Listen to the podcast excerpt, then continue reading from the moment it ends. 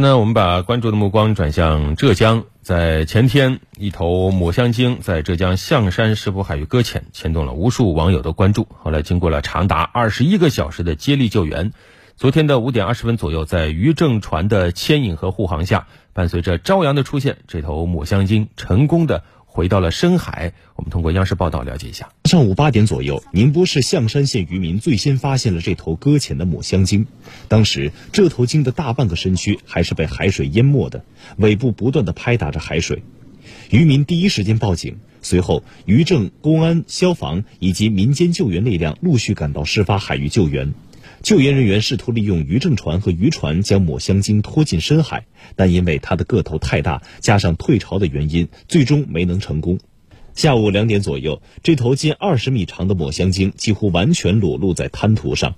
因为长时间的搁浅挣扎，它的体力几乎消耗殆尽，加上皮肤长时间暴露导致脱水，情况非常危险。下午，宁波一个动物救护组织也赶到了现场。他们初步检查了抹香鲸的身体，同时还采集血液，试图分析搁浅原因。会进行一个身体检查，以及动物的一个情况特征的一个检查、一个测量。另外进行简单的一个，它体表肯定是有一些外伤嘛，进行了一些处理，上药。晚七点左右，抹香鲸搁浅的滩涂虽然有涨潮的迹象，但潮水上来的速度很慢。最终，大家决定没有穿救生衣的人员先上岸，留下一部分人继续对抹香鲸进行浇水降温，让它的皮肤保持湿润，等待大潮的到来。最终定的方案就是，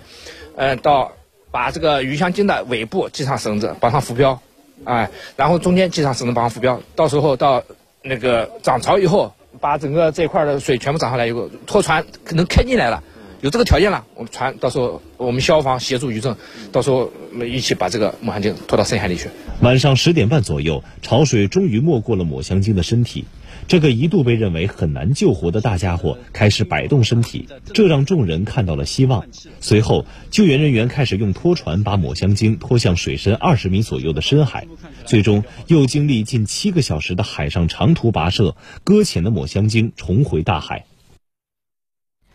这个事儿呢，是这两天各家媒体重点关注的一个焦点。我们湖北之声的视频号呢，也在当天进行了持续的直播。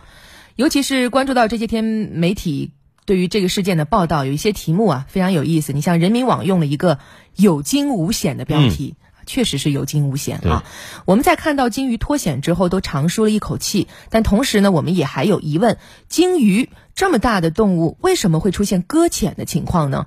通常大家把鲸鱼搁浅的原因归结为以下几种：一个是个体生病了，如果说是单独的鲸鱼搁浅，那么疾病和受伤起主要作用，自身疾病导致回声定位系统失灵，而受伤衰老导致鲸鱼太过虚弱，自然死亡，冲上海滩。嗯，再一个呢是导航失灵。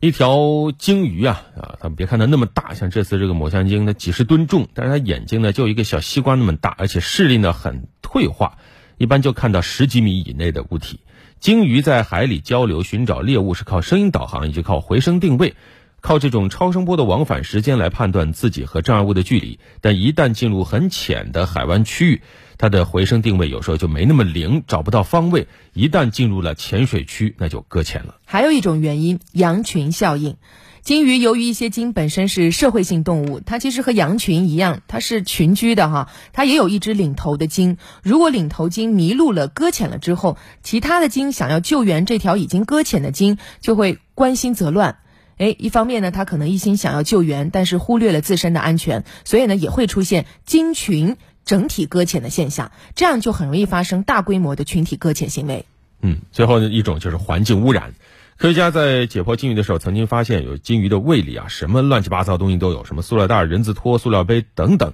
判断这些东西有可能导致鲸鱼无法进食，造成搁浅行为。此外呢，一些污染海水的化学物质也可能扰乱鲸鱼的感觉系统，造成鲸鱼的搁浅。